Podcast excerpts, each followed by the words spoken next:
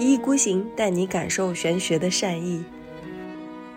我们这期节目的一个前提，一定是你得相信你有前世。如果你现在听到这儿，你觉得前世这种东西都是放屁，那其实我觉得后面也没什么要听的。那我的我是新灵魂吗？我孟婆汤喝得干净吗？所以我经常说，你这辈子的星盘其实是你累生累世业力的堆积。就难焦点就一定是你之前经历过的，是你体验过的，而且是你与生俱来的一种能量。那北焦点所提出的那种好主意，一定对你来说是笨拙的，一定是你没有经历过的，对你来说是非常陌生的。从南焦点走到北焦点的这个过程，不是说我们完全要把南焦点给扔掉的，因为南焦点它其实就是你的一个天赋。如果说你这一辈子都活得跟你的南焦点一样，哪怕就是你被大家都很尊敬，然后大家都很羡慕你，但是你到死的时候，你还是会觉得空空如也。让我很意外的是，我觉得百分之八十的人都会觉得听到他的业力故事的时候，会说很有感觉。嗯有的人甚至会说起鸡皮疙瘩。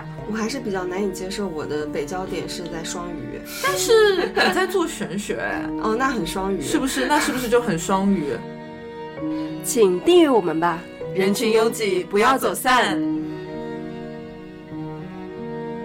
Hello，大家好，这里是一意孤行，我是小林。我是贝拉，哎呀，好久没有录节目了，好久没有咱俩这样两个人坐在坐下来录节目的时候了，几个月了吧都。三个月嘛，两个月。嗯嗯。这次要聊什么？啊，这次是其实是听众们一直在说的一个话题，就是南北焦点。嗯，对，因为因为我们之前有一次节目，其实有提到过一点点南北焦点，就是对着月亮许愿，如何许愿那一期节目里面有提到，我不知道小梁还记不记得，我们提到了日食月食，然后提到了南北焦点，还有那个很魔幻的印度教小故事，哦，对吧？对吧？然后后那个时候提到过一点点，但是我们没有展开讲，所以呃，这一次刚好就觉得，哎，可以跟大家来聊一聊南北焦点这个事儿，以及它在星盘中到底有什么样的作用，以及怎么样解读。嗯，那其实，嗯。我觉得南南北焦点，其实，在星盘里面，它是一个非常有意思的一个存在，对，因为它跟那个金木水火土那些行星其实不太一样，嗯。因为它可以可能指向的就是一个大家都比较，嗯，一提出来大家就会觉得哇的那种，呃，就是议题吧。对。因为它南焦点代表着你的前世，嗯，北焦点其实代表着你未来的方向，就修行的一个方向。修行的一个方向。然后，哎，这边我们是不是应该跟听众们去阐释一下北焦点跟南焦点的一个关系啊，包括它形成的一个感觉？可以啊，嗯就是其实南北焦点它不是解星盘中的一个必要的元素。嗯就像你可能找到不同的占星师，有的可能会跟你讲你的南北焦点，有的可能不会提。嗯，是因为可能有些占星师他也会觉得南北焦点它的意义不大，或者说它的这个角度会比较悬一点点。那事实上，南北焦点。它首先要提醒大家的是，它并不是行星，就它不是天上真实存在的行星，跟日月金木水火土这些都不一样，它其实是虚点。嗯什么意思呢？南北焦点，嗯，举个例子啊，就是比如说大家会知道地球是围绕着太阳公转的嘛，然后它会有一个。黄道带这样一个公转的一个圈，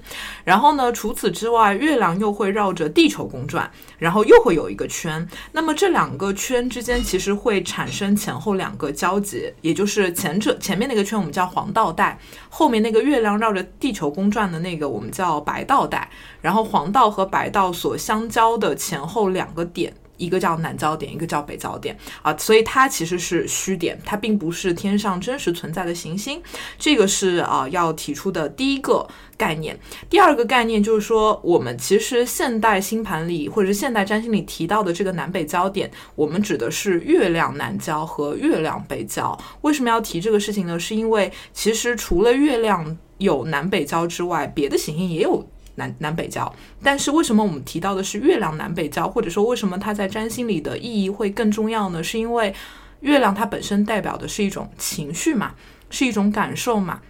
所以，呃，月亮的南焦点带过来的其实是一种情绪和感受上，或者说是潜意识里的一种记忆。那不像如果我们提到什么水星南焦，那它可能带来的是一种真实的一种记忆。那么这个时候我们在聊到你的前世的时候，不再是那种虚无的爱，你可能经历过这种感受，而是你可能完全的能够记得起来自己原来是这样的一个人。我上辈子是一个老师，我上辈子是一个公务员，或者是我上辈子是一个什么建筑师之类的。那个其实就有点像是。一个理性的一个记忆啊。所以我们现在讲的南北焦点其实是月亮的南北焦点，这个要提醒大家。说到这个的时候，我我我就不禁想要问贝拉一个相关的问题。你觉得人的性格是天生形成的吗？当然，对吧？我当然相信人是性格是天生的。就是你不相信那种传统的说法，就是说小孩子他就是一张白纸，对吧？你也不白板说，白板说，嗯，对。然后就觉得，哎，后天的教育其实是非常重要的，几乎百分之九十九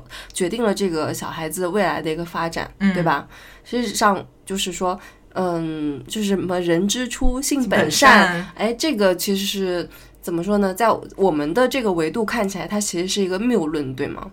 对，就是我觉得肯定不是所有人都是善的，或者说也不是所有人都是恶的，你不能用善恶去评判一个人。而且，当然，我觉得后天的教育是会改变一个人啊，但是它的程度比较的微弱。也就是说，你成长以后，你是一个性格特别敏感的人，不是说因为你出生在一个特别。啊，混乱的家庭，你父母天天吵架，所以你才是一个敏感的人，而是你天生就是一个敏感的人。只不过，也许你的原生家庭比较的激烈，所以你的敏感可能会被放大啊。其实是这样子的，我是有点倒过来那种感觉。那你觉得一个小朋友刚生下来哦，他可能会有自己的一个呃性格。或者是他的一个情绪会在那边，因为有些小朋友生下来就很乖，嗯，那有些小朋友生下来就很皮、很叛逆，然后有的小朋友生下来就是很话痨，天天要哭什么这种的。是，那其实这些会跟他的难焦点会有一定的关系，跟他的前世会有关系吗？我觉得会有很大的关系啊，因为你提到这个点的时候。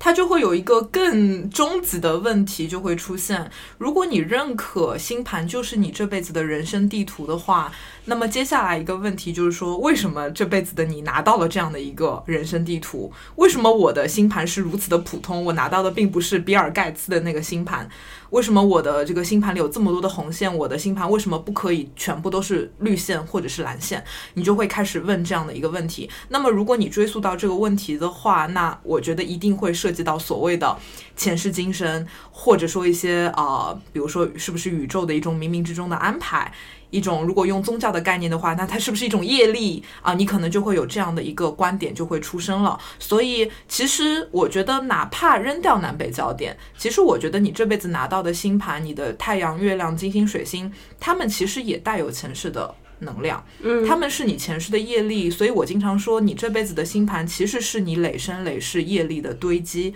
在这一生的一个体现。嗯。嗯，那其实南北焦点在你给咨询者解盘的时候，他们不会是一个重点，但是有一些人会对这个特别感兴趣，会，对吧？比如说我们的好朋友小李，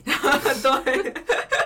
对这个小李真的是催我这个南北焦点催了大概有一整年了。呃，他很想听，很想听，因为你之前给他编了一些比较精彩的前世小故事。哦，他的盘我当时记得是他的南南北焦，首先给大家科普一下，一定是一百八十度对立的。就如果你的南焦在一宫，你的北焦一定在七宫的，以此类推。然后小李的星盘我记得是南北焦是对立嘛，然后呃他的日月又是对冲的，然后刚好这四颗行星就是形成了一个正方形，也就是说这四。四颗行星之间彼此都是一个行克的一个状态，所以你可以理解成它的南焦点跟太阳相形，跟月亮相形，然后当然跟北焦点是对冲的嘛，是这样的一个状态就很复杂。那其实你提到这个点的话，就接着你刚刚说的那句话，其实不是所有人的南焦点都是重要的。呃，比如说有十个咨询者来找我，我并不会对每一个咨询者都花浓墨重彩去编这个前世的故事，但是小李来找我的时候，我就会去编编这个。故事，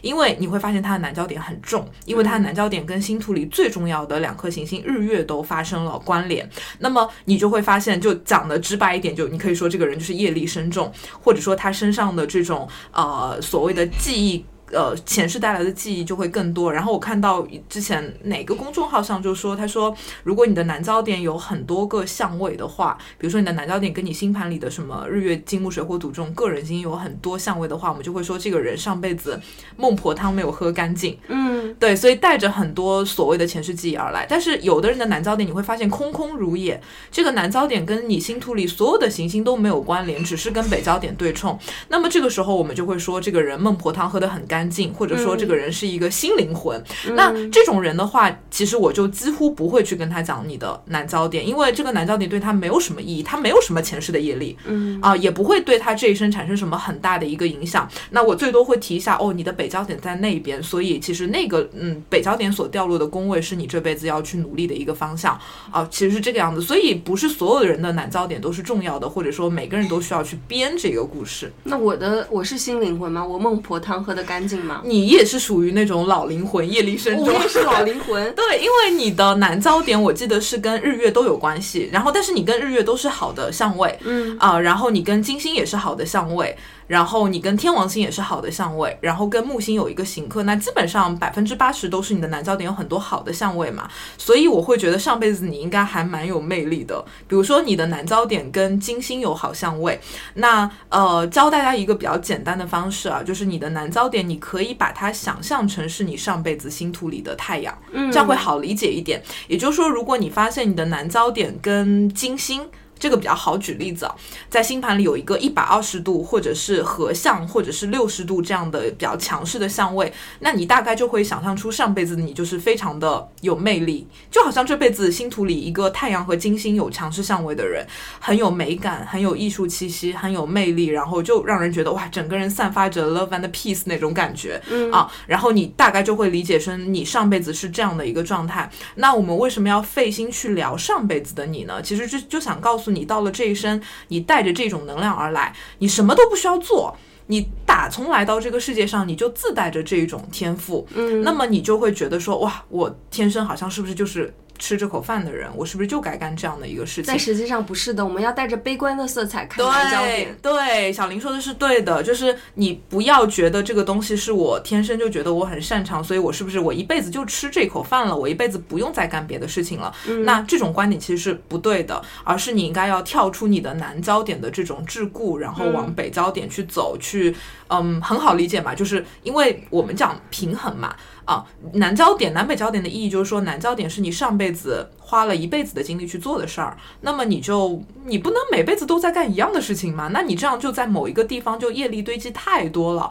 所以你应该要把南焦点扔掉，然后往北焦点去走，这样才能够达到一种累生累世的一种平衡。嗯所以其实我刚刚还想说，其实我们这期节目的一个前提一定是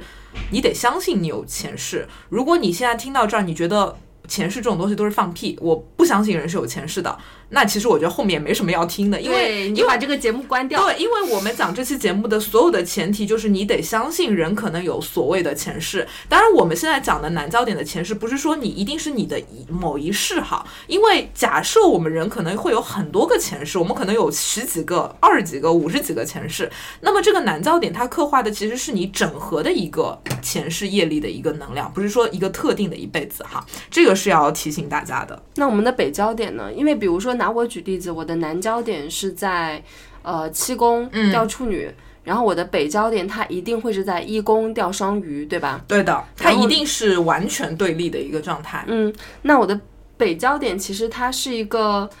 嗯，之前我们不是做功课的时候看到一个，呃，就是蛮打动我的点嘛，因为嗯就是北焦点它不代表任何的含义，它只嗯是一个。呃，好主意只是一个好的建议，嗯你应该往这个方向去发展而已。对那就是比如说，呃，比方说就是咱们之前聊的，就是说你如果说你这一辈子都活得跟你的南焦点一样，哪怕就是你被大家都很尊敬，然后大家都很羡慕你，但是你到死的时候，你还是会觉得空空如也，对，这一辈子好像没过一样，那怎么过就过了一个跟上一辈子一样的一个，嗯，就在不断的重复对同样的模式，打 打同一个副本。打同一个副本，就同一个副本就什么。那个呃，丹尼尔的那个选择，你打了一遍又一遍，就是那种没什么意思。对，就前两遍打觉得嗯老子很擅长，打多了以后觉得嗯就这样吧。嗯对，其实小林刚讲那个点是对，就是南北交我们怎么样去理解它？就是如果大家可以按照我们刚刚那个思路啊，就是你把直接把南焦点理解成是你上辈子星图里的太阳，所以你就会知道南焦点其实对于一张星盘是非常非常重要的，它的重要性其实是不比你星盘里任何一颗重要的个人行星弱。因为他是上辈子的太阳嘛。你想，你这辈子星图里的太阳，你是不是还得长大以后才能开发？对吧？因为我们会说，太阳在星盘里，它代表的是你的个人身份、个人价值、你的自我的构建。但我们都知道，其实你在很小的时候，你其实没有什么自我构建的那个概念。你一定是长大以后，你学习了，你工作了，你才慢慢知道说，哦，原来这是我的自我啊，或者是如何的。所以你会发现，特别像有些人，他的星图里太阳掉在七宫。这种偏向于他者的宫位，你会发现这种人的太阳是很难去构建出来的。但是这个时候，你再去聊他的南焦点，你就会发现南焦点特别容易构建。就你一出生，他就那个能量就彰显出来了。所以南焦点在有些人的星图里，它的重要性要比所有的个人行星要更大。比如说，给大家举一个很简单的例子啊，假设一个人的星图里面。所有的行星都掉在右半球，比如说五六七八宫，那你的第一直觉，你拿到这个星盘，如果大家听过我们以前一些宫位的节目的话，你大概就会知道说，嗯，这个人非常的他者导向，他很需要关系，需要别人跟他互动，需要别人给他一些评价，他才能够知道我自己是谁。那你马上脑中想象想象出来的画面，就是可能是那种像很舔狗的那种人呐，或者说是。他对自己不是很确信，然后特别容易受到别人影响，啊，这种人的形象就出来了。但是呢，如果这个人的星图里面南焦点掉在一宫，你会觉得这是这个人是一个怎么样的人？嗯，比较以自我为中心的这么一个人吧，可能就是我们俗称的那种 ego 会比较大，是的，对吧？就那种。对，所以这种人他就很有意思。你在解释他的时候，你一上来跟他说，假设我们这个咨询者他可能二十多岁，他不是说年纪特别大的，就还是在自我摸索阶段的这样的一个人，你上来跟他讲，你这个人特别的他者导向，你没有自我，你呃一定需要互动，你才能够知道自己是谁，他一定觉得你说的不准，嗯，因为他的难焦点在一宫，那这个时候你就。我碰到这种人解盘，我就会首先跟他提南北焦点，嗯，我就会说你的业力在一宫，嗯，所以，嗯，在他那个年纪的话，他大概率可能还是容易掉在一宫的状态里面，所以他会觉得他自己是自我的，但他另一方面又觉得自己很需要关系，所以他的那种拉扯感就会非常的大，对，所以这种人的南南焦点，它的意义就会非常重要。但是反过来，如果这个人的南焦点在右半球，然后他所有的行星都在右半球，嗯，你觉得这个人是一个怎么样的人？纯种的他者导向的人，纯种的他者导向，然后以服务他人作为自己毕生的对目标。是的，那我问你，你觉得这两种人哪一种人所谓的个人的修行更容易做？嗯，我觉得第一种人会更加容易做一点，他是按照自己的我们正常的那个生命轨迹去走的嘛。嗯，那人一生下来的必定是自我的嘛，他的那个南郊在一宫，那就是跟他的整个的生命轨迹是很契合的。那么第二种人的话，他一生下来，哎，他的南郊是在呃七宫，嗯，对，在右呃就是右边，右边，然后呢，很多的行星也都是掉在右边，那就是一生下来就是一个人民的公仆。好公仆，从一生下来，嗯，从幼儿开始，婴儿期就是人民的公仆。妈妈说：“我给你喂奶吧。”他说：“不，妈妈，我不喝你的奶。妈妈，我给你倒水喝，好不好？妈妈，我出去给你赚钱。”从两岁开始就这么说。嗯，对啊，这个不是显得很诡异吗？对，而且因为它这样子的话，它北焦点就在左边嘛，而且它所有的行星都掉在右边，所以当他长大以后，他开始开发他的。呃，星盘里的什么太阳、月亮、金星、水星的时候，他就会更加放精力在右边的那些宫位里面。那如果没有人提醒他，你的北焦点掉在一宫的话，他可能就一辈子掉在右边就出不来了。但是反过来，像我们说的第一种，就是群星右半球，但是南焦在左边的人，因为他可能年轻的时候他会掉在一宫的世界里面，觉得我很自我啊，我的一宫很大。但是他慢慢长大的过程中，他右边的行星能量开始开发了，他。怎么着都是会走过去的，多多少少吧，对吧？会做一些右边的一些事情。那么他其实，在实现他自己本命星盘的过程中，他其实就已经在做北焦点的功课了。所以，其实我经常会说，像第一种星盘的人，我还是会觉得他们蛮幸运的。嗯，比如说，我觉得他们业力没有那么深重，或者说有可能上辈子积了些德，做了些好事儿，所以这辈子功课特别好做。但是像第二种人呢，我我的直觉就是会觉得说，他们在同一种模式里陷太久了。就他们可能真的累生累世都在做一样的事情，导致在那个宫位的业力实在是太深重了，所以越来越出不来。啊，越是这种人，我可能就会提醒他说，你真的要慢慢的走出来，不然你下辈子可能你的南焦点附近的行星会更多，那你要跳脱出这样的功课，其实就会更难，那就会往一个非常畸形的方向去走。嗯然后这个其实，所以我我们回到刚刚那个话题啊，这个其实就讲说南焦点其实它身上的能量是很重的，你甚至可以把它类比到你星盘里的任何一颗重要的行星，这样去理解。但是反之，北焦点它几乎没有能量。因为如果南焦点是你生命中非常非常重要的一块领地的话，北焦点在它的正对面嘛，那大家知道，其实对宫的两个宫位，它们的能量是截然相反的。比如说一宫很自我，七宫就非常的他者，对不对？那北焦点就是对你来说是非常不熟悉的，是非常不擅长的，是非常陌生的这样的一个领域。那像我是不是就是第二种人？嗯因为我南郊在七宫哎，然后我北郊在一 宫，北郊在一宫，对我就反着来对对，就是你的功课是得倒着走的。啊。那我真的 怎么样？上辈子没有积德是吗？也不是，也不是，也不是说非得呃七到一是不行，一到七是其实是好的之类的，嗯嗯。呃，不是这么讲，就但只是说呃每个人的这个功课的难易程度还是要视你的星盘而定，嗯。因为每个人都有南北焦点，都对冲嘛，但是有的人的功课就是好做，嗯。有的人的功课就是难做、啊，对，然后但北焦点呢，因为它本身北焦点对我们每个人来说都是困难的，因为它就是一个你不很陌生的、不熟悉的一个领域、啊，所以其实为什么小林刚刚说北焦点它其实只是一个好主意嘛，它其实没有什么能量，没有什么。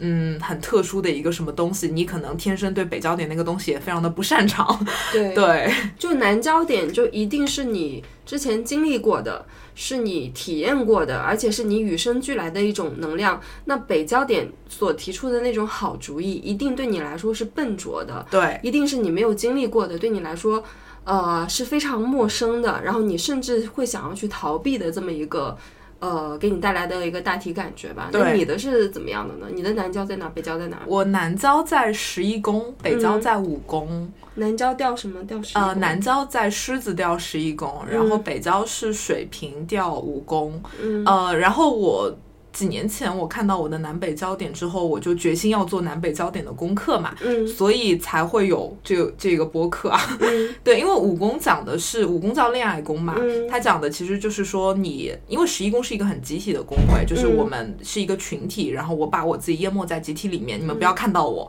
我只是集体中的一个部分。你可能是这个样子的，但你是狮子呀。嗯，但是大方向来讲，不是特别喜欢在人前去表现自己，或者说呃想站在舞台上去孔雀开屏，让别人看到说我这个人是很有魅力的。但之前给你编人那个前世小故事，不是说你之前是一个什么教主吗？哦，没有没有没有，我经常说自己是个领导，但是我可能我的领导不是说我是为了我自己的名利，我可能是带着一群人，嗯一起去做一些什么事儿，是为了这个集体的，嗯对。然后，所以我可能从小的时候，嗯。我从小就是一个，就是在这个班子里面，虽然可能你成绩什么还不错，但是其实我特别讨厌被拉出来去，比如说让你去表演啊，或者让你去做班干部啊，或者说让你去呃让大家看到你身上的一些特长之类的，非常讨厌。对，然后我从小就特别讨厌一种人，就是那种特别喜欢表现自己，嗯然后特别喜欢争当班干部的人。我觉得这些人好肤浅，嗯就好无聊。这其实就是你在抗拒武功的那个东西嘛。我觉得你们没有什么货呀，你们为什么要这么去表现自己？你是个很普通的人。我我小时候的感觉就是这样，那长大以后一直都这样。直到我看到我的南北焦点之后，我才发现哦，其实我的北焦点在武功，因为武功就是一个很轻松的宫位，吃喝玩乐，呃，表现自己，你不需要非常厉害你才去表现自己，而是我就是这样的人，那我就把我自己有的东西表现出来。那么后来我才觉得，放到以前我肯定不会接受做播客这个事情，因为我会觉得我算谁啊？我讲东西有意义吗？为什么我要在大庭广众之下去表达我自己的这种观点？呃，会很不能够接受。但是现在呢，能接受一点。但是你要让我，比如说在镜头前啊，或者是怎么样，我可能还是不能接受现。在让你去 B 站当女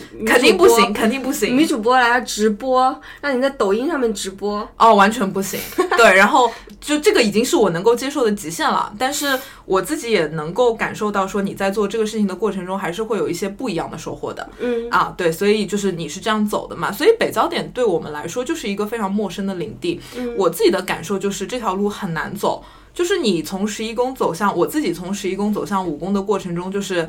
走两步退一步吧，就那种感觉。走两步，哎，觉得还可以，得到了一些鼓励，或者是得到了一些别人觉得你说的很好，你做的很棒，哎，觉得不错。但是下一阵觉得说，哎呀，我为什么要这样抛头露面呢？我为什么要这样去表现自己呢？就又开始怀疑，哎呀，我是不是讲的东西太肤浅了？但是你的南郊是在狮子呀，那狮子的能量不应该就是那种要彰显自己吗？它所以就是一种矛盾嘛，就是你这其实就是我们在解南郊点的过程中的一种矛盾点。比如说我的南郊在狮子，但在十一宫，狮子座本身就是五宫的守护行星，是啊，对，所以其实本身有一种矛盾矛盾感。比如说我从小我虽然喜欢淹没在人群里面，但是我是希望在哪怕我淹没在人群里。我也想让别人知道我是厉害的，是这种感觉。比如说，我可能就会默默的以考试考第一名来表现出我是一个很厉害的人。就是你就是那种原来那种班上面那种，就是呃，希望通过自己就是很低调的那种。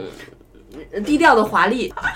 周杰伦的低调的华丽，就是这种感觉。就是我希望你们觉得我是厉害的，但是我不想以那种主动秀的方式去表现出我很厉害，所以我会很看不起那些你跑到讲台上，我要争取说我要做呃班干部，我要做大队长，然后明明考试就是也对啊，特别好，我觉得你又不聪明啊，考试又考十几名，这种口才也一般，普通话也说不溜，对，然后我就觉得干嘛这样子，然后我就不喜欢这种，但是我又喜欢说，但是我又不是说完全没有追求，就觉得说我就是一个很垃圾的人，我觉得。嗯，我很厉害，但是我要以这种比较低调的方式去实现，啊，会这样子。但是我现在的就是南北交是我北交调、水平调、武功嘛，所以我要表现自己。但是我有些时候不要说这么的关注我的自我的自尊，就是我可以去表现自己，但是以水瓶座那种非常自由的，然后非常就是我想表达什么就表达什么，真理对，而不是说我表达的最后的意义是为了满足狮子的那种存在感和自尊心，所以它还是会有一些微妙的差别在里面的。那有一点奇怪啊，比比方说，就是你的你是那个南雕调狮南郊调狮子调十一宫嘛？那十一宫其实，在我们看来是一个比较偏社区的这么一个宫位嘛，社团那么宫位嘛，因为十一宫是朋友宫。对对，然后其实按理说，我们正常的解读不应该就是说，你原来就是包括你的上辈子就应该是一个在社区中的以狮子的这么一种能量去发挥的，就是很领导的那种感觉，在社区中你就可能是个头头这么这么一种感觉。但是为什么你在小时候反而就是喜欢把自己淹没在人海中呢？我觉得还是宫位的重要能量可能凸显的更厉害一点。嗯，对，就是因为我的星盘本身，比如说我的月亮也在十一宫，嗯，所以然后我的五宫本来就是空空如也的，所以在这种对峙中，你本身感觉好像哎，狮子能量也有，十一宫也有，但因为月亮加重了十一宫的一个特质，所以可能我本身体现出来的十一宫的那种特质要比狮子座的特质要更大一点。那你南焦点有相位吗？有，我的南交跟天王星有一百二十度，嗯，然后跟这个哎，别的好像。还有什么？我相位不是很多，然后还有就是跟呃八宫的水星有一个行克，有一个九十度的一个行克，嗯，对，然后不是特别多，我的相位不是很多，嗯，所以其实你表现的比较低调，想要追求低调的华丽，其实主要是因为月亮也在十一宫，对我觉得加重了十一宫的那种想要待在集体里的那种感觉，但我从小就还挺有那种，也不能说社会正义感吧，就小时候会想说，哎，其实。就那种十一宫、十二宫的那种务虚感嘛，就觉得说自己不重要，为什么要老要表现自己？你应该想你能够为这个集体做些什么事情，或者说你能够做些什么，呃，能够真正服务别人的事情，而不是说只是为了自己啊。这种特质会我举个例子啊，比方说，如果说不是你的月亮掉在十一宫，而是你的太阳掉在十一宫，那现在的你就是完全截然相反的你，你就会变得非常的要要高调的华丽吗？不一定。比如说，如果在这种状态中，我的太阳也掉在五宫。五宫吧，比如说我太阳掉在五宫，或者我有别的重要的行星掉在五宫。那比如说我的南焦点掉十一宫，掉狮子座，那可能那种狮子的特质还是挺强的，或者说我其实走到五宫的功课就会更好做一点。其实你的狮子的一些方面更体现在一些月亮的层面，我觉得是一种隐藏的自尊心。嗯，对，狮子的能量是自尊心很强，希望别人觉得我是优秀的，别人为我鼓掌，但是我自己表现的动能很弱，我是那种隐藏着，然后希望我自己不表现，你也。也能够看到，是一种拧巴着的那种狮子的感觉。嗯嗯，不像一个，比如说，如果你的南焦点掉狮子掉武功，那你的表现方式就是我要跑到人前，我要去表现自己，我要去把我自己所有的想法都表达出来，然后想要获得你们的掌声，就是它是一种非常主动的、非常明显的一种自我的表现那。你的南焦，我总结一下，就像是一头睡狮，嗯睡着的狮子，哪怕我就是在睡觉，你们也要觉得我就是狮子，我就是厉害。对我小时候就是这种感觉，嗯我会觉得我我会我小时候有种莫名其妙的一种感受、啊。拿破仑说那个中国就是一一一头沉睡的睡狮，啊、对，就是我我，但是我小时候是这样子，我有一种非常强的一种动能，就是我希望我什么东西都做到最好，但是一定是以那种默默努力的方式去呈现出来，绝对不是在人前。对，其实是这种对，但是现在就不再做这样的功课嘛，所以在。去想办法，比如说写点公众号啊，然后做个播客啊，然后啊输出输出啊之类的。但是现在能做的也就是仅此而已。你让我再做更多，可能需要更多的一些自我的克服。但是呃，就是更多让你在那个对着一万个人讲课，呃，对吧？这可以吗？我觉得有一天可能可以，嗯对。但是我其实想提醒大家，就是说。从南焦点走到北焦点的这个过程，不是说我们完全要把南焦点给扔掉的，因为南焦点它其实就是你的一个天赋，它是你嗯怎么讲上辈子很擅长的一个事情嘛，所以我会觉得说，其实到了这辈子，我可能回顾我过往这个三十年的人生，我可能还是会觉得我蛮喜欢。待在集体里的，嗯，比如说一些社群的活动啊，然后啊、呃，比如说去参加一些很有意思的、很有脑洞的事情啊之类的，包括像我觉得占星学嘛，它不是也是十一宫领域的东西嘛，嗯就这些比较前卫的、前沿的，包括我的南交点又跟天王星有一个一百二十度的相位，你也有嘛？你的南交跟天王也有关联嘛？所以我觉得我们上辈子就是独立新兴女性，对。就是我觉得我们上辈子就是那种比较特立独行的人，嗯我们就是很有个性，很追求独立、解放、改革，所以我们到了这一生，我们人就是这样的人。你给我编一个前世小故事吧，快给我编一个，最后编一个。到最后编吧，先给大家讲一下我们一般怎么解好南焦点，不好？好的好的刚刚讲了一大堆，就是想给大家举些例子，告诉大家南北焦点在你的星盘里是什么样的一个含义嘛。嗯其实我们刚提到的一些关键词，就比如说你刚开始看南焦点的时候，你首先当然要看的是你的南焦点掉在什么宫位，掉在什么星座，这肯定是第一要义的事情。那这个东西就很好解，因为我们之前做过很多节目嘛，你只要知道这个宫位代表了什么，比如说恋恋爱宫啊、家庭宫啊、事业宫啊，比如说你的南焦掉在十宫事业宫，那你大概就会知道上辈子的你可能是个工作非常努力的人，上辈子的你觉得事业是最为重要的，权力地位是最重要的，所以到了这一生，你莫名的就会觉得说事业很重要。啊，哪怕你的星图里面没有一颗行星掉在十宫，你可能都会觉得事业是很重要的。对，那这个就很好理解。那么这是第一步。那第二步呢，就是说你去观察你的南焦点在星图里面有哪些相位，也就是说你点开你的南焦点，你看到它跟你星图里的。日月金木水火土之类的行星到底有怎么样的关联啊？比如说可能有合相、有对冲、有刑克、有一百二十度、有六十度，那你可以根据这些相位来判断出上辈子你过得怎么样。对，就比如说如果你的南焦在十宫，但是举个例子啊，你的南焦点跟土星合在一起，合在了十宫，你可以想想这个人他会是怎么样的一个业力。南焦和土星一起合在了十宫，那他的业力可能是会更对自己比较严苛，嗯，对，然后会对自己非常的严格，而且会有一种，嗯，怎么说呢？就做什么事情对他来说，就是他先想到的不是那种很信心满满的感觉，嗯而是那种会自己给自己制造一些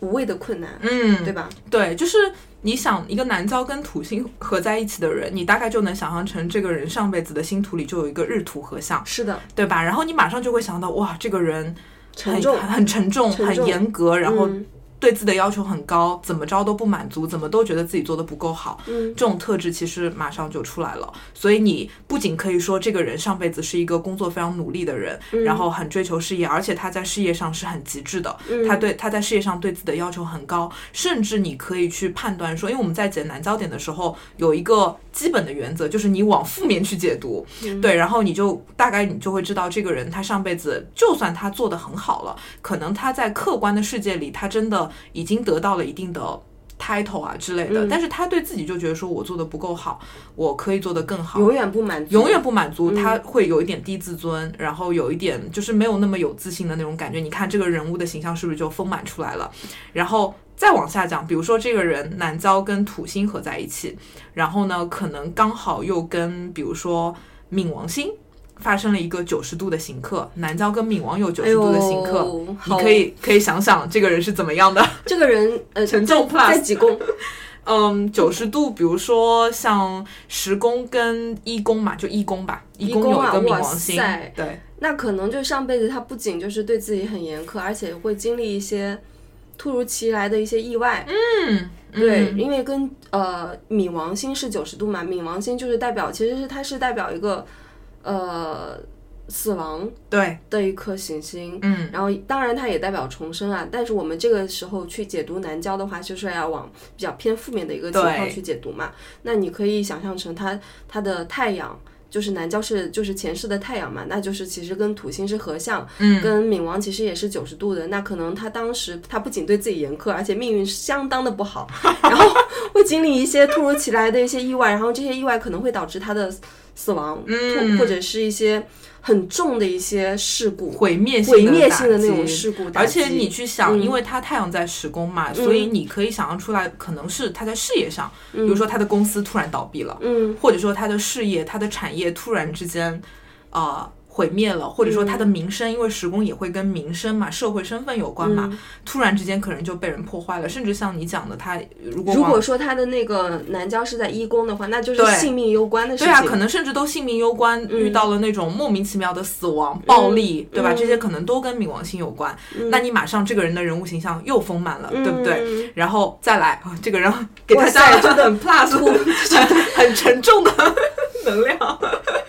再来，比如说这个人的太阳，他又跟金星有一个一百二十度的一个相位，嗯，就是这加又加上土，又加上对冥王，又有个金星一百二十度啊比如。说金星在六宫跟十宫刚好一百二十度嘛，你想想这个人会是怎么样的一个人？在几宫呢？呃，金星应该算在六宫吧，那那个南郊还是在一宫是吗？南郊还是在一宫？呃呃，南郊在十宫，南郊在十宫啊。冥王在一宫。脑中画面有了吗？就这个人吧，就是事业中呃事业遭到了一个毁灭性的打击，然后又对自己很严苛，但是呢，他又能够从一些艺术的东西获取一些慰藉。对，而且你你就像我们刚刚讲，如果这个人难造跟金星有关联的话，嗯那你大概就会知道这个人其实还挺有魅力的，对对不对？因为金星就很魅力嘛，然后包括像你说的，这个人可能他在做一些跟艺术相关的东西，嗯或者是他特别可能他的事业因为偏艺术就是偏艺术的。嗯那这个人，比如说，好，我们就现在就梵高吗？你说的是？没有没有，我随便举的例子。那我们就到这个为止，你大我们大概就能够勾勒出这个人的形象了，对吧？很重视业，对自己的要求很高，但是呢，可能上辈子经历了一些事业上比较大的一个毁灭性的一个冲击，但是他又其实自身又特别有魅力，然后特别会散播一些美好的艺术的一些东西，你这个人的形象就出来了。那你大概就去判断说，这个人他这辈子会是一个怎么样的人？嗯，这辈子会带着这样的一些前世的一些情绪跟记忆，然后嗯总觉得自己会遭遇一些突如其来的一些意外，嗯生活在一个非常不安全的一个氛围里面，嗯然后呢，对自己的要求也会变得非常严苛苛，带着对前辈上辈子的一些嗯，呃感官而来，然后但是呢，他这辈子呢又对艺术有艺术也好，但他也很有魅力啊，对对对然后对艺术也有一种天然的一些领悟，对，这样子，对对对，所以就是你会发现，虽然这个例子是我现编的哈，嗯但是我在解星盘的过程中，其实大家无非就是这些组合的变来变去嘛。嗯我肯定是碰到过类似的咨询者的，大概率这样的人到这一生的时候，你会发现他可能事业发展的非常好。然后呃，就是嗯很有魅力啊，然后工作也很努力啊，对自己要求非常的高，就非常得体的这样的一个人，因为嗯金星嘛又很得体嘛。然后但是你会发现，这种人内心深处有一种恐慌，嗯他总觉得自己会不会突然一夜之间这些东西就都没有了。嗯他有一种恐惧，有一种害怕的一种恐惧。然后这种人他会有一种什么行为？极端情况下我也碰到过，他会比如说在事业这个事业他已经做得很好了，甚至他可能自己在创业，嗯但是他到某一个时刻，他突然觉得说，我要不就不做了吧。然后他会把他现有的东西主动的去推翻掉。然后再进行重来，你会发现在这个过程中，他可能很无意识在做这个事情。他有，比如说他会跟我讲说，他觉得很奇怪，自己创了很多次业，但是每次创业都觉得好像要有起色的时候，我就决定终止掉它。你会发现这个人活在上辈子失败的恐惧里面，因为他上辈子可能经历了突如其来的。破产，嗯，或者是毁灭，所以到这一生以后，他会很害怕这个事情会再次发生，嗯，所以他会选择主动推掉，嗯，哪怕他不主动推掉，他可能也会时时刻刻的没有一种安全感，他会觉得我不配得到这些东西，我得到了好的事业，我在别的方面肯定会家破人亡的，或者有的没的，有就有些人就是有这样的想法的，嗯，然后他就会活在这样的一种恐惧中，对，就是其实像南焦点的话，如果是这样的，我们就会这样去解，嗯。那有没有比较对自己这一辈子是有一些加成的一些当然啊，当然啊，我们讲一点好的嘛。比如说，讲到现在有点抑郁，有点抑郁吗？比如说，有的人的难焦点在星盘里面跟。太阳、月亮关系都特别好，嗯，然后或者说跟金星啊这些木星啊，比如说南焦点跟木星合在一起，嗯，是不是马上这个人就很幸运啊，然后很很富有的形象就出来了，嗯，对不对？或者就比如说南焦点跟木星合在一起的人，你就会发现这个人啊，天生就是个老师吧？可能，对吧？自己，我不是，我没有，没有，没有，就是你会发现这种人可能天生他逻辑非常好啊，很会表达呀。然后他的那种呃自我的自信心也很好啊，很强啊，非常的膨胀啊，那这种特质就会非常的明显。对他可能上辈子就是一个嗯怎么讲非常受人尊敬的人啊，或者说他在自己的一个专业领域，他的输出、他的表达都会非常的有自信。跟那个南郊跟土星合在一起，就是两两两个完全不同的人嘛。嗯，但是这样的人，你就会发现他到这一生的时候，当然他会体现出一种莫名的自信。嗯，但是这可能也会成为他的一个问题，就是你会发现这样的人，他他也许是一个不怎么样的人。嗯，说实话，我们如果以一个社会的平均标准你去看他，你会觉得这个人很普通。他就是个普通人，学历呀，对学历呀，工作啊，有的没的，你会觉得就是这样，你也没有多牛逼。但是你会发现，这个人他就会沉浸在一种自己很牛逼的幻觉里面，就会觉得我就是很厉害，我讲的东西就是最有道理的，我的逻辑就是最天衣无缝的。嗯，他会掉进去。所以我经常就会说，像这种，包括像比如说你的南郊跟木星有一百二十度的啊，或者是六十度的这种好的相位，你就会发现这种人。他从小他会干嘛？喜欢当班干部。从小就是当大队长，然后或者说从小就会觉得我就应该是领导，或者有些人他难遭呃，比如说在狮子，然后又会有什么木星啊、火星这种强势行星的一种加成，从小就喜欢当班干部，喜欢出头，喜欢在人群中是一个很闪耀的一个状态。所以这种人，你看似南焦点相位很好，你上辈子可能真的很风光，你也没有经历那种有的没的突如其来的死亡。但是我们解读南焦点会从负面解读嘛，我们就会说这种人容易。呃，骄傲，然后容易对自己没有一个正确的认知，然后容易掉在这种呃自以为很厉害的一种幻觉里面。然后我承认你可能在某些方面是有一些天赋的，但是他就掉在了这种荣光里面、荣誉里面，然后他出不来，然后他这辈子就会觉得我这辈子就是干这事儿的，我就是要做老师，我就是要。把这些观点传扬给所有的人，他没有那种要去自我改变、自我克服的那种动力，然后就一直掉在里面出不来。小姐的心，丫鬟的命，对，就这种感觉。嗯嗯，所以其实无论你的难遭点相位如何，我们的解读都会从负面的角度去解读，因为会告诉你说，无论你上辈子那个人生过得是很辉煌，还是你过得很惨。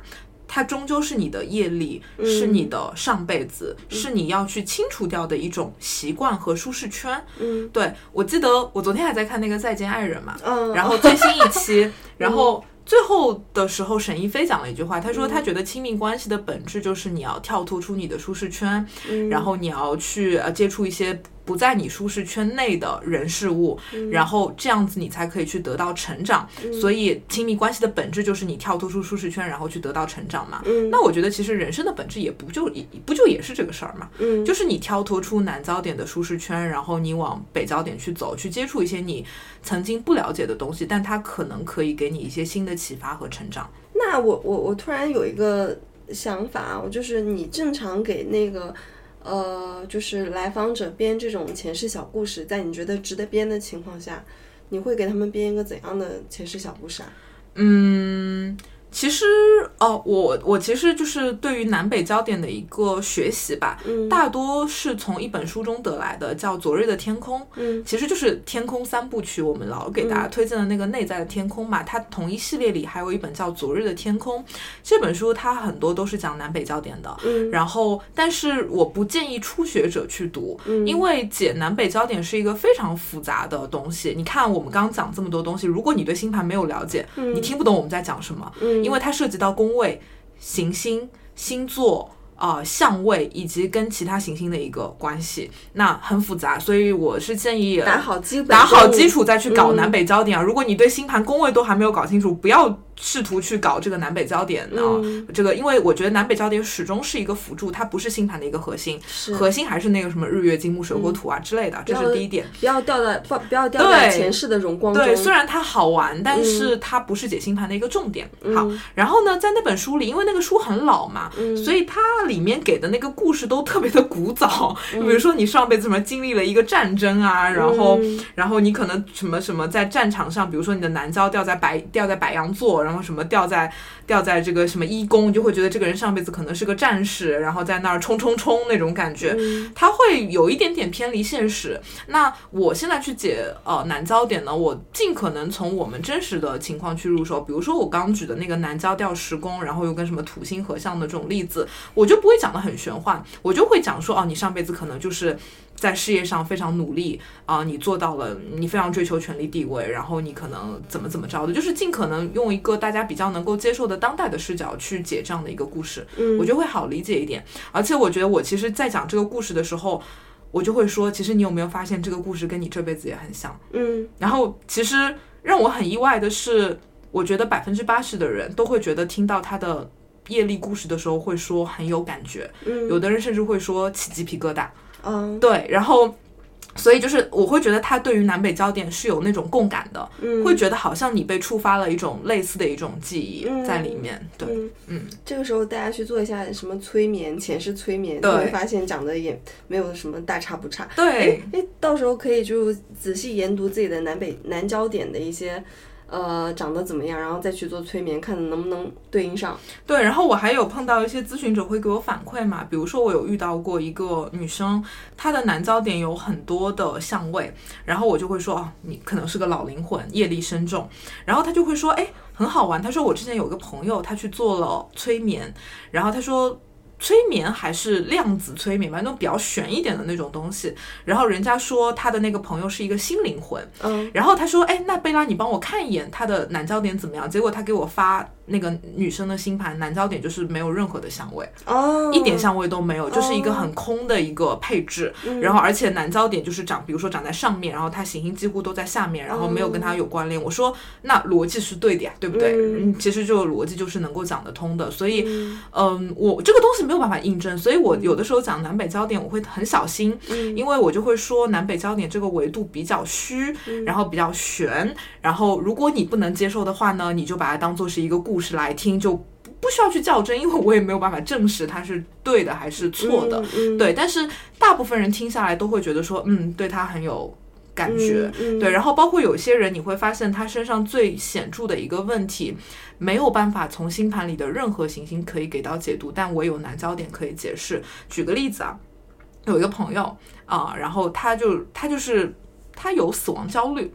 就是他会想到死亡这个事情，他会很害怕，然后可能一旦想到死亡这个事情，他就开始想说，哎，我会不会突然睡下去，我就再也醒不来了？嗯我会不会突然间就呃死了？然后就想到这个事儿，就开始流泪啊，甚至可能开始会有抽搐啊之类的一些状态。然后他也不知道这个事情为什么会发生，因为他可能这辈子他也没有经历过。自己的这种，比如说濒死的体验啊之类的，但是他的星盘里就是他的南焦点跟冥王星是刑克的，然后跟火星是对冲的，所以我当时就跟他说，我说有可能是你在上辈子就经历了那种非正常的死亡，嗯。或者说那种突如其来的那种变故，嗯，导致特别像如果你的南焦点跟行星有负面的相位的话，我们一般都会说你上辈子就没有过那个坎，嗯，因为如果是好的相位，你代表你做的很好嘛。嗯但如果你的南焦点全是负面相位，就代表说你上辈子遇到了这样的困难，但是你可能逃避了一辈子，嗯你没有去面对，所以到了这一生，你仍旧要去面对这个事情。样的功课。对对，所以这种遇到这种情况的时候，比如说，虽然我们的逻辑是人这一生要从南焦点走到北焦点，但是如果你的南焦点有特别多的相位，尤其是负面相位的话，我一般都会建议说，你在年轻的时候还是要放在南焦点，因为这是你没有做完的功课，嗯，这是你没有跨过的那个坎，所以你要先去做南焦点的功课，做完了你再往北焦点去走。嗯。啊，其实是有这样的一个逻辑在里面，而不是所有人这辈子你不管不顾啊，扔南焦点扔掉，然后往北焦点走，这、嗯这个太简单粗暴了，不能这么看。对，那我其实上辈子功课做的还行，是吗？但你可能就是因为做的还不错，所以你会容易掉进那种我做的还不错的幻觉里面。幻觉里面。对，哦对。所以就是我这辈子用了太多南焦点的一些能量比。如说你南焦点在七宫嘛，嗯七宫给人感觉就是很八面玲珑，很会跟人打交道。七宫不是婚姻宫吗？婚姻宫的本质是一对一的关系嘛，嗯，我跟别人我就。一对一做的很好，是吗？因为七宫是金星守护的嘛，嗯所以七宫就是一个很会 social，然后又 love and peace 这样的一个宫位，很会跟人沟通交流嘛。嗯然后你想，你南焦点又跟金星有很好的关联，嗯然后又跟太阳有很好的关联。嗯你想想你的太阳，月亮也有很好的你想想你的太阳金星在三宫，三宫是什么宫位？交流宫。三宫是交流宫，是一个非常会观察信息的宫位，嗯是一个非常有小聪明的宫位，嗯是一个非常会嗯在一堆信息中找到有用信息那种敏锐度的这样的一个所以。我的直觉就是那么准。所以你看看你这辈子其实擅长的事情，就是不是就是把三宫的这个太阳和金星跟七宫的能量合在一起了？比如说你做的工作，比如说它的本质可能是一对一的沟通和互动，然后你用到的技能，比如说偏向于三公的那种呃知识的、逻辑的，然后信息的，然后敏锐度的，是不是？基本上不用不太费脑子，呀，对不对？就就 是不是？哎呦吓死我了！对，智能生物在是不是？造句有：一，劳动成果是用汗水换来的，不是轻易得到的。小度小度，在呢，闭嘴。水逆吧，最近。对对，然后所以可能就像你说的，你天生就擅长这个事情，你不需要去开发。也不是的，我也不是一一一生下来就擅长的，这还是有一些后天的一些呃习成练习，然后去再去感知。嗯但是到了现在这个年纪，觉得做这个事情确实没有不会太费劲，而且我已经有一点疲了，呃疲惫做嗯在做类似这样的一些事情了，觉得。嗯，就好像一直在重复同样的事情，让人觉得有一点无聊。是的。嗯，所以像小林这种呃难焦点的配置，就是说。因为很擅长做这个事情，然后就一直做，一直做，然后可能在年轻的时候会觉得说，哎，挺好的，不怎么费劲，就也能够做得不错，蛮事半功倍的那种感觉。但是做久了以后，你又会觉得说，你我的人生就一直要待在这个舒适圈里嘛。虽然我待在里面，可能这辈子过得也不差，但是你就会觉得说，嗯，好像没有什么太多的乐趣和但新奇的但但感觉。是你要知道，我还是有一个相形的，嗯，跟木星木星木星是相形的，跟木星是相而且。但就是木星相形的话，是我虽然说我知道客观上面我是比较擅长去做这个事情的。然后也没有多费劲，但是我主观上面我就是不自信，对，对，主观上面我就是不自信，是的。就是我的能力跟我的信心是反比的。对，因为南遭跟木星的行克，因为木星它是非常自信膨胀的嘛，嗯就特别喜欢把自己的价值输出的。嗯，所以当你的南遭跟木星有行克的时候，就代表说你在做木星的这个事情的时候，就会遇到卡克。嗯而且你木星在四宫嘛，嗯所以我会觉得说你可能受到了一些传统观念的束缚，嗯所以会导致你可能没有办法把自己的一些观点如实的去表达出来，是那种感觉。嗯，所以你想，嗯、如果你的南焦点跟木星是九十度的话，你的北焦点是不是也注定跟木星是九十度？嗯刚好形成了一个梯形三角嘛。所以这一生你从南焦点走到北焦点的过程中，木星就是你要去跨过的一个大山，因为你的木星跟南北焦都是负面相位嘛。对，就是你需要去克服掉木星的那个能量，比如说像你的南焦跟木星的那种关联，它一个体现成你是不自信的，但我从另一个角度解读，你可能是过于自负。你觉得会不会有这种解读？我不是过于自负，因为嗯我总是那种很忧心忡忡的嗯完成了很多事情。对，就是这个过程，啊我是很忧心忡忡的，你知道吗嗯？就是不自信，嗯可能你真的上辈子还挺有魅力的，做的也不错，然后也很擅长，但是你始终没有那种找到那种木星的那种自信心，或者说你觉得这个事情它并不是你真正的价值感，因为木星是一种价值的一种追求嘛，它没有满足你的价值追求，所以到了这一生的时候，你看你的北焦点在一宫嘛，然后也是跟木星行克，那就代表说你最后要走到一宫，然后在这个过程中，你需要找到真正让你觉得有价值的事情。真正让你觉得这就是我的信仰，这就是我这辈子要去追寻并且去输出的一个价值观。你要找到这个事情，然后从而才能最后走到一宫。我还是比较难以接受我的北焦点是在双鱼，我要成为一个双鱼。但是你在做玄学，哦，那很双鱼，是不是？那是不是就很双鱼？对，忧心忡忡的在做，玄学，因为你想一样嘛，你的南焦在处女，北焦在双鱼嘛。嗯我觉得处女座就还有的时候挺操心的，嗯或者说会比较的思前想后，顾虑会比较多。嗯我我我还是会比较缜密。对，会比较缜密。嗯然后北焦点的双鱼代表还是要用一种非常。而且我觉得像处女座，他也会比较关注一些细节啊，或者说嗯关注一些周围人的一个状态，然后不是说把所有的东西都放在自己身上的。嗯但我觉得北交调、一宫调、双鱼就是一个非常自我的一个能量。嗯就这辈子可能你要做的事情就是用双鱼的方式去找到一宫嘛，也就是说以这种比较灵性的艺术务的虚的务虚的方式去嗯找到自我的一个真正的价值所在，嗯就是做自己那种感觉。所以其实你看，你做播客、搞玄学，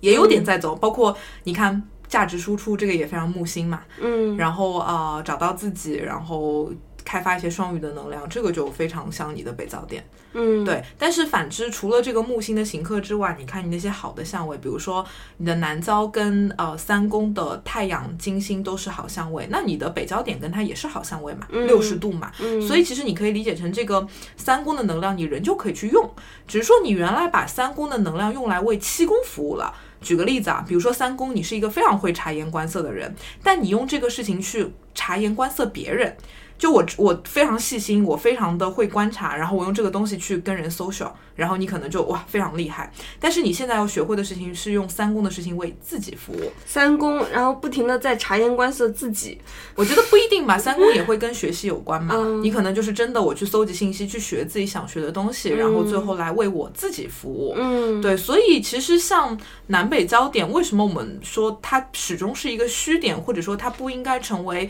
解星盘过程中的一个主角，是因为你星盘的主角仍旧是你的那些行星，只是南北焦点，我觉得我经常跟咨询者说啊，我觉得南北焦点有点像是你的这张人生地图的。最底下的那条大道，就你是从南焦点走过来的，你要走向北焦点。那么你星盘剩下的那些行星，日月金木水火土，其实是你走这条路的过程中可以使用的工具。嗯只是说你原来无意识的会用这些工具用来为南焦点服务，但是现在你要有那个意识，就是我要用这些工具用来为北焦点服务。嗯啊，所以我会觉得南北焦点给人指的只是一条路而已。嗯啊，但是比如说，不管你的南北焦点怎么找，我的太阳掉在三宫，三宫就是对我来说是很重要的。嗯啊，我的月亮掉在九宫，九宫对我来说就是很重要的。哎，讲一讲小李的那个前世小故事吧，他那很精彩。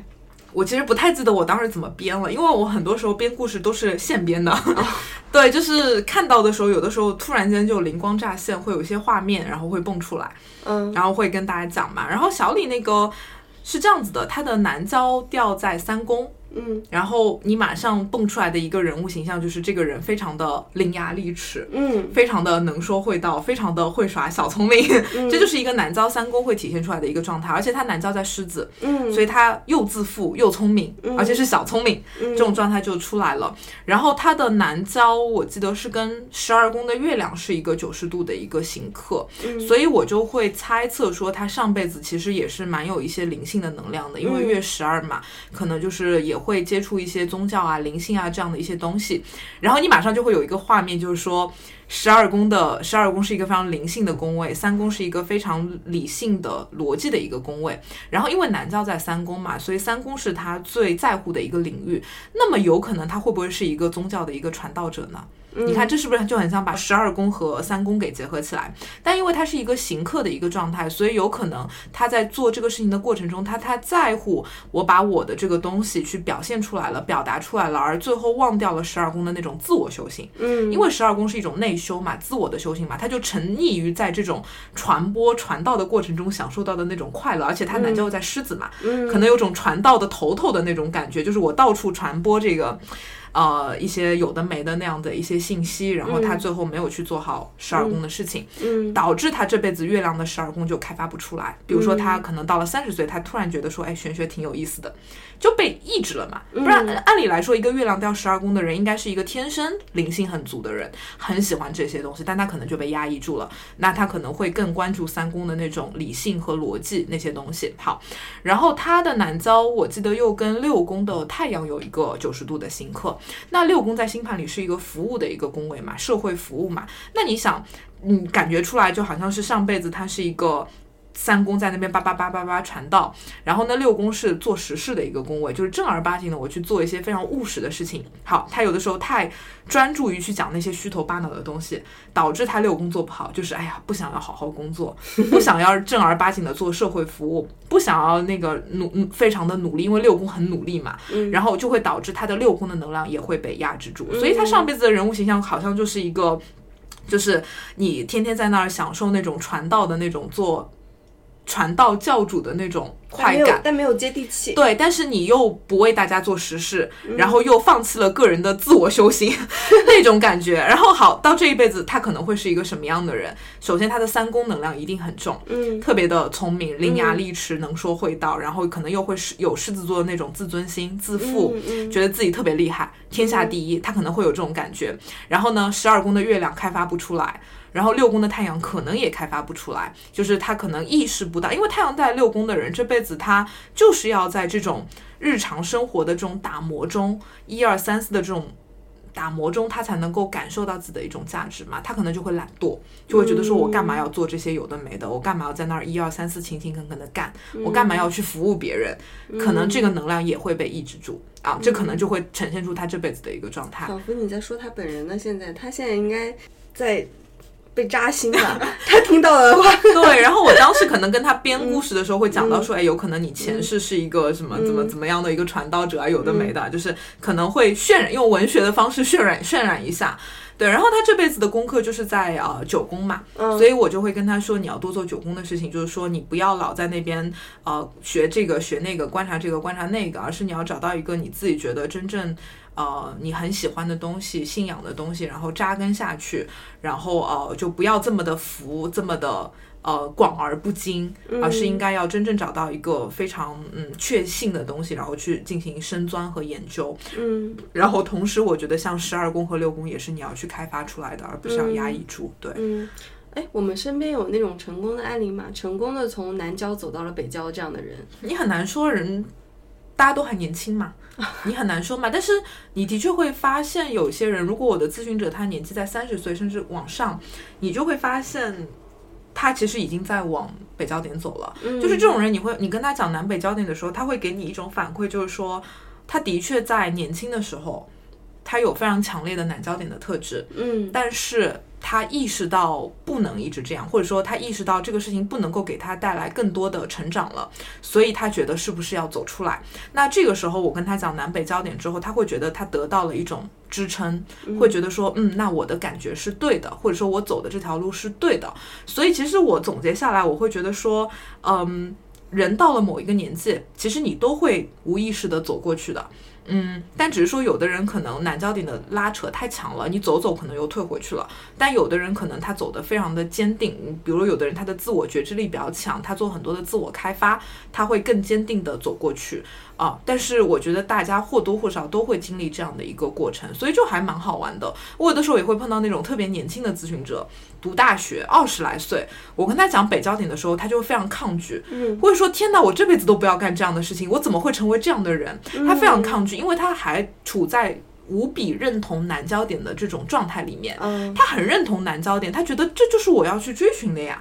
我就是要做这个事情呀。然后你跟他讲，你这辈子要扔掉一宫的自我，去七宫，要去婚姻宫，要妥协，他觉得不可思议，我为什么要干这样的事情？嗯，或者说我跟他讲，你的南焦点在五宫，北焦在十一，他不能理解这辈子我为什么不能够孔雀开屏，我我为什么要待在集体里为去为社会服务，他不能够接受。对，嗯，那我有的时候就只能说，嗯，那你可能长大之后，你才会慢慢的有那个觉知吧被生。活社会毒打完了以后，你就知道了。对对对对对，就是就是就就就大家会给你不一样的一种反应，嗯然后我觉得其实跟年龄啊和跟他们的阅历还是非常的息三息相关的。的人会更加就是认可这个观点是的，而且很多人其实已经走在这条路上了。嗯，我们在走吗？我觉得我在走啊，你也在走啊我，是在走吗？你在走啊，我跑起来，你没有在走吗？跑起来，跑起来。对啊，所以而且还有很多人会问我的一个问题，就是说我走过去了以后呢？以后因为他还没有走嘛，他会跟我说，那如果我走向北焦点会发生什么？然后我碰到这种问题的时候，我就会说，哎，就是这个问题其实本身没有什么意义，我就会说，如果你没有这不是一个好问题。对，这不是一个好的问题。我只能说，如果你没有经历过那个事情，就是说你做了一件你不擅长的事情，但是你在这个事情中得到的那种快乐，其实我没有办法给你描述。你只有自己真正经历过，你才会感觉到哇，那个感觉其实很棒，嗯，跟你。在你的舒适圈去做一个你擅长的事情，得到的那种成就感是一种不一样的体验。嗯，但是如果你没有经历过，你就真的是没有办法感受的。这个事情只能你自己去经历。然后这是第一点。然后第二，我有的时候也会说，我也在思考嘛，人为什么要不断的从南焦点走到北焦点？那我觉得，如果我接受了人可能就是不断的轮回的，那我这辈子的修行是为了弥补上辈子的业力。那我就在想，如果我每一辈子我都好好的去做南北焦点的功课，可能到了某一世。我的这个命盘会变得特别的平衡，特别的好，因为你每一世都在修行嘛，所以它就会很平衡，不会这么极端。那么当这个灵魂轮回十世的时候，可能到第十代的这个人，他会拿到一张非常完美的星盘，有可能他会做出一件非常了不得的推动社会人类进步的一个事情。然后呢，然后就是把他的所有积攒的业力全部用完。然后到他的下一世，可能那个星盘又特别的偏，然后再重新开始修行。所以我经常会觉得说，你在现代社会中看到有特别牛逼的人，他做了那些推动社会进步的事情、爆炸的事情，我并不觉得是他一个人的能量，我觉得是他的那个灵魂的累生累世的业力的一个堆积，只是在他的这一生给爆发了。所以我有的时候会觉得，虽然我这一世可能是一个普通人，但是我好好的做我的功课，有可能传承下去的这个灵魂，它会变得更好。我觉得还是，我觉得是通通道那个概念吧。你有了南北焦点这个维度以后，你就会觉得你也只是灵魂的一个通道和一个过程。你也会觉得我这辈子做，有的人会就会说我这辈子过得开心就好了，我管下辈子是怎么样的呢？我觉得可持续发展吧。你刚刚说的那个点，我我有一点想要有一点不一样的一些呃看法，嗯，就是我觉得一个非常完美、非常 peace 的一个盘，嗯，并不一定可能会真正的在它所在的那个时代去绽放出呃很牛逼的一些事情。因为比方说我们去看一些很多很做了很厉害的一些名人的一些盘，他们未必是很平和、很 peace 的。比如说你看乔布斯的，嗯很紧张，对，然后或者是一些其他的一些人的，都是都是比较紧张的。嗯，我会觉得就是，嗯，他们在呃有一些时代做出一些划时代的一些举动啊，推动了整个社会的一些发展，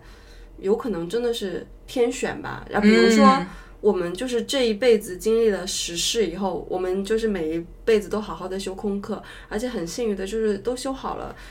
那到了第十世以后，我们可能就不是人了，我们去做小花小草了。嗯，人当人多苦啊！对，为什么每一世都要当人？当棵草真好啊。当当棵树不好吗？对或者就修仙，是，对，当个黄鼠狼是吧？当个黄鼠狼，然后当个那个蟒仙，然后直接修仙，对吧？嗯就就不一定每一世都是人吧？嗯嗯，也是啦。对，对，但是嗯，可能我，但是就是我可能刚讲那个的背后，我就想说，其实嗯。每个人你这辈子无论做什么事儿，嗯。做得好，做好事儿，做坏事儿，我觉得真的可能他会有一些更深的一些原因在里面。嗯。就是这个原因并不是从你自己这一辈子而嗯。生发的，它可能就是背后有很多的能量，你没有办法从你这一生的各种经历里面去找到一个所谓的结论。嗯对，所以呃，我这两年的解盘的过程中都会讲南北焦点嘛，然后我自己的感觉就是，好像把星盘的维度拉得更深了。对，因为原来你好像就是会觉得说啊，你这辈子你可能有什么样的能量啊，怎么怎么样的，然后现在就会觉得说啊，其实就像我们一上来就讲的，你的整张星盘其实就是你的业力，所以你的整张星盘里都透露着你前世的一种能量，哎呀，我现在想想，真的这当人太苦了。当人非常苦。就是小时候得写作业，嗯长大了以后又有无穷无尽的作业要写，对啊就，总是不轻松，是不是？，对啊，真的，生而为人真的苦。生而为人真的是太太苦了，太辛苦了。哎 所以只能有的时候我会觉得南北焦点就是对我来说是一个很大的一种慰藉。嗯，真的，我从南北焦点上面还是得到了非常非常多的慰藉的。嗯，我开始接受他给了你很多的答案吧？对，因为我开始接受为什么我是这样的一个人。嗯嗯，可能就是我的前世的有很多的灵魂，它有很多的嗯功课，然后在能需要一种能量守恒吧。嗯然后你就会放过你这辈子犯过的一些错，或者说做的一些离谱的事情。然后，而且我会觉得我更有责任感，嗯，我不想要放弃。我经常会跟有些人说，你知道有些人的星盘很有意思啊，他的南遭跟太阳合在一起，比如说它南焦点跟太阳合在一起，那你想这业力得多深重啊？你想南焦点是你上辈子一直干的事儿，那它理应来说应该是你要扔掉的东西，对不对？但是你的南焦点也长，呃，你的太阳也长在那边，那就代表说你这辈子还得干，那就代表说你累生一个事情要干两辈子。那就代表说你它是你累生累世的业力，但是有可能你上辈子完全做的太差了，所以到这一生给你直接把太阳摁在那儿。所以我有的时候我甚至会说，我会觉得这种人是不是上辈子自杀了？就你你开个脑洞嘛，你功课得做得多差，你这辈子你这南焦点跟太阳长在一起啊。举个例子，所以我经常跟有些人会说，他们有的时候会很消极嘛，觉得人生很辛苦啊，没有意义啊。我有的时候会讲说，哎，其实你看你的南北焦点，如果你不去做功课的话，真的就是你的这个灵魂可能就真的非常的残破。或者是非常的残缺，所以你是不是应该要有一点责任感去做一些努力和修行？因为我觉得我们活着不就是一种所谓的存在主义的一种什么虚无感嘛？就我为什么活着呀？活着的意义是什么呀？那我觉得南北焦点是给你一个意义的一个方式吧。嗯，它会让你有更有那种责任感去修我这辈子的一个功课，不然我为什么要修功课啊？如果我都没有下辈子，那我这辈子吃光花光，我吃喝嫖赌好了，反正我就死了嘛。那那个南郊跟太阳合在一起的人，他会不会显得尤为的沉重呢？其实我觉得倒也不沉重。嗯嗯，南郊跟太阳合在一起，绝对没有南郊跟土星合在一起的人沉重沉重。对，嗯但是我有的时候会去开脑洞嘛。如果我们嗯把南郊理解成上辈子太阳的话，你就会觉得说，嗯，什么样的人两辈子的太阳都长在一起，对吧？嗯，就你就是就功课完全没有好好对做。对对，功课完全没有好好做。但是，这些以上本期内容基本上都是我自己的脑洞。嗯 对，呃，《昨日的天空》那本书会给我一些启发，但是我讲的这些东西呢，基本上都是我从实操的案例中总结出来的一些经验和规律，然后没有任何的那个书面的考据可以去参考，都是本人的经验。对，然后但是我会觉得这些东西，因为本身就不是所谓的科学嘛，它本身就不能够经过什么数据的测量去得到一个精准的一个答案，所以就分享一些我自己的一些感受给大家。嗯啊，然后蛮有意思的，但是也不要被它带跑偏，因为它只是一个维度而已。就大家可以带着一种开放的心态去听本期节目。嗯，对，因为之前在听众群里也好，包括一些那个私下里一些听众跟我们聊也好，就是很想让我们聊一聊南北焦点嘛，对觉得这个很有意思。有意思归有意思，就是。嗯，就如果说你完全不相信前世今生的这一套理论的话，嗯，那其实这个节目对你来说就没有什么意义，对，是的，对吧？是的，嗯对，所以我们一上来就说，它的前提一定是你对这个观点是保持开放的。对我们，嗯我们其实也不会去说服他哦，说服你就是说一定会有前生，一定会有来世。对对，就是你愿意相信，那就呃，就是可以，可能会对你有一定的启发。但是如果说你真的完全不相信，或者是甚至是你很抗拒、对很反反感这样的一些说法的话。那就是，那就是这期节没有问题 那没有问题，就是这期节目，就是你听到这儿就得白听。对，是的，是的，是的，是的，对，对所以我们只是通过一些方式去寻觅一些让自己能够继续存在下去的一些理由吧。嗯，嗯，活着毕竟那么辛苦，给自己找点 找点借口，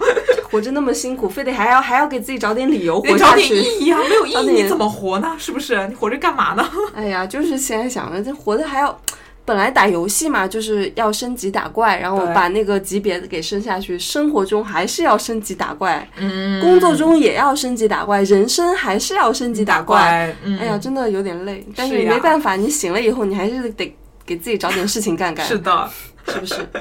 好，我们这期节目也录的差不多了，嗯，然后就是也蛮少在那个节目里面做一些口播的，对。然后我们这期节目上完以后，我们就直接上那个十二星座的，没问题，对吧？嗯，嗯，然后就是我们其实也有个听众群，然后想要进我们听众群的一些呃听友们呢，就是比如说你认可前世今生、南南南郊北郊什么的，因为我们常在群里会聊一些这些有的没的怪力乱神的东西，你可以在关注我们的公众号，然后在后台留言，然后我们会把你拉进来。对，然后如果喜欢这期节目，请上苹苹果 Podcast 给我们打五星好评。对的，然后就是也有一些东西要说的话呢，那你请你们在各大的一些呃泛播客应用型的平台上去留言、去点赞，然后就是对我们来说也是一个非常大的一个支持。嗯，然后把它推荐给你觉得需要的朋友们，希望可以治愈到你们。对，发到朋友圈，嗯，是真的，这是支持我们的最好方式。对对对，你也你当然可以跑过来跟我们说，哎呀，我好喜欢你。但是如果说你把它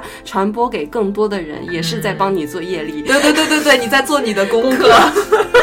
好的东西就是要分享，对你的灵魂下辈子会更好。要 上升到这种高度吗？笑死了，开玩笑了，开玩为了宣。宣传，我们真的是不择是手段不择手段。好，谢谢大家，谢谢大家，拜拜，拜拜。